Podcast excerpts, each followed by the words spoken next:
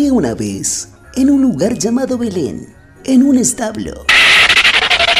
No, amiga vaca, no era un establo. A ver, mejor escuchemos a nuestros amigos del canto del gallo.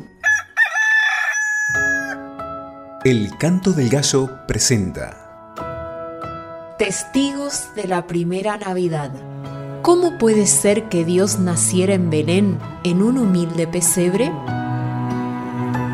¿A quién se le ocurriría esa trama de salvación? Serie Especial Navidad. Testigos de la primera Navidad, meditando en quienes vieron al bebé de Belén.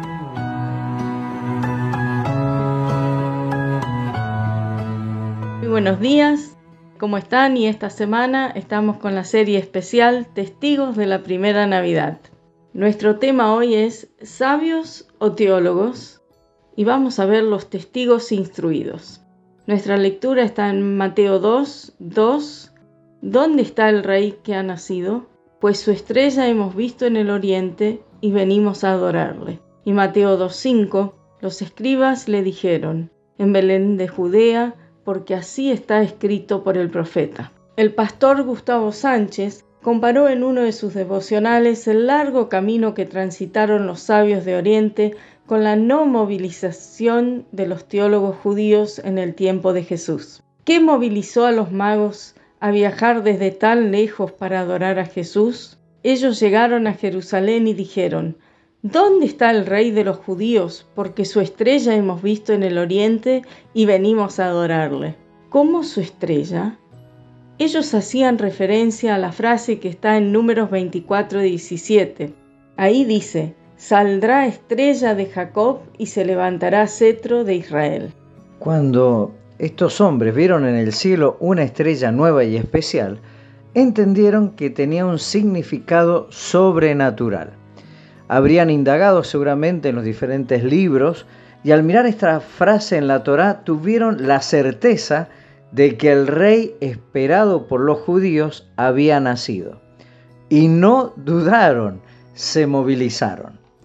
Cuando estaban allí, Herodes se turbó con, la noticia y mandó a llamar a los eruditos, a los teólogos de su tiempo. Entonces les preguntó dónde nacería el Cristo, y ellos sencillamente respondieron la pregunta, la cotejaron con la fuente y le mostraron la respuesta en la profecía de, Miqueas. Allí Miqueas capítulo 5, verso 2 dice, "Y tú, Belén de la tierra de Judá, no eres la más pequeña entre los príncipes de Judá, porque de ti saldrá un guiador que apacentará a mi pueblo." Entonces le dijeron, "Será en Belén porque así lo dice el profeta" y dieron toda la referencia.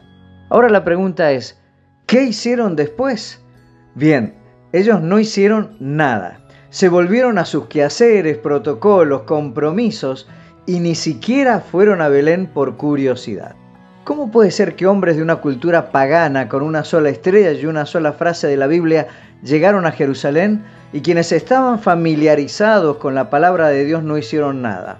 Dios no busca conocedores de su voluntad, sino hacedores de ella. La voluntad de Dios es que el hombre se arrepienta y ponga su fe en Jesús. La voluntad de Dios es nuestra santificación, que nos apartemos de la inmoralidad sexual. La voluntad de Dios es que estemos siempre gozosos, que oremos sin cesar y seamos agradecidos. Es que conozcamos al Padre y a Jesucristo. La palabra de Dios está cerca. ¿La conozco solamente o la cumplo? Y la frase para nuestros estados en este día es, a los sabios de Oriente, una sola frase de Dios les bastó para movilizarse. A los teólogos judíos, ni toda la palabra de Dios alcanzó para moverles. ¿Y a ti? Y terminamos escuchando Ha nacido el Rey por Santiago Benavides. Hasta mañana. Dios les bendiga.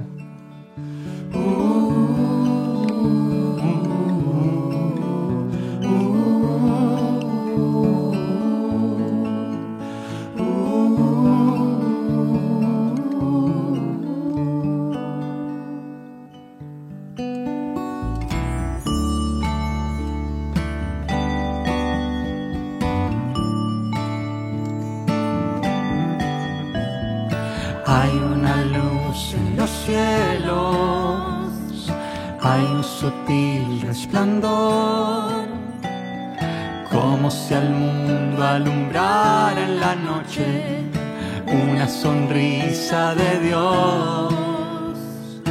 Hay una luz en los cielos, hay un lucero de paz, hay una estrella que brilla dichosa, como queriendo anunciar que ha nacido el rey, que ha nacido el rey, que ha nacido el rey en Belén, que ha nacido el rey, que ha nacido el rey, que ha nacido el rey en Belén.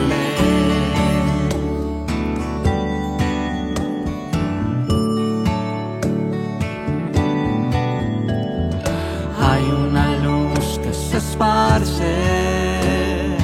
que lleva su claridad, que aunque las sombras inunden la tierra, trae esperanza y verdad.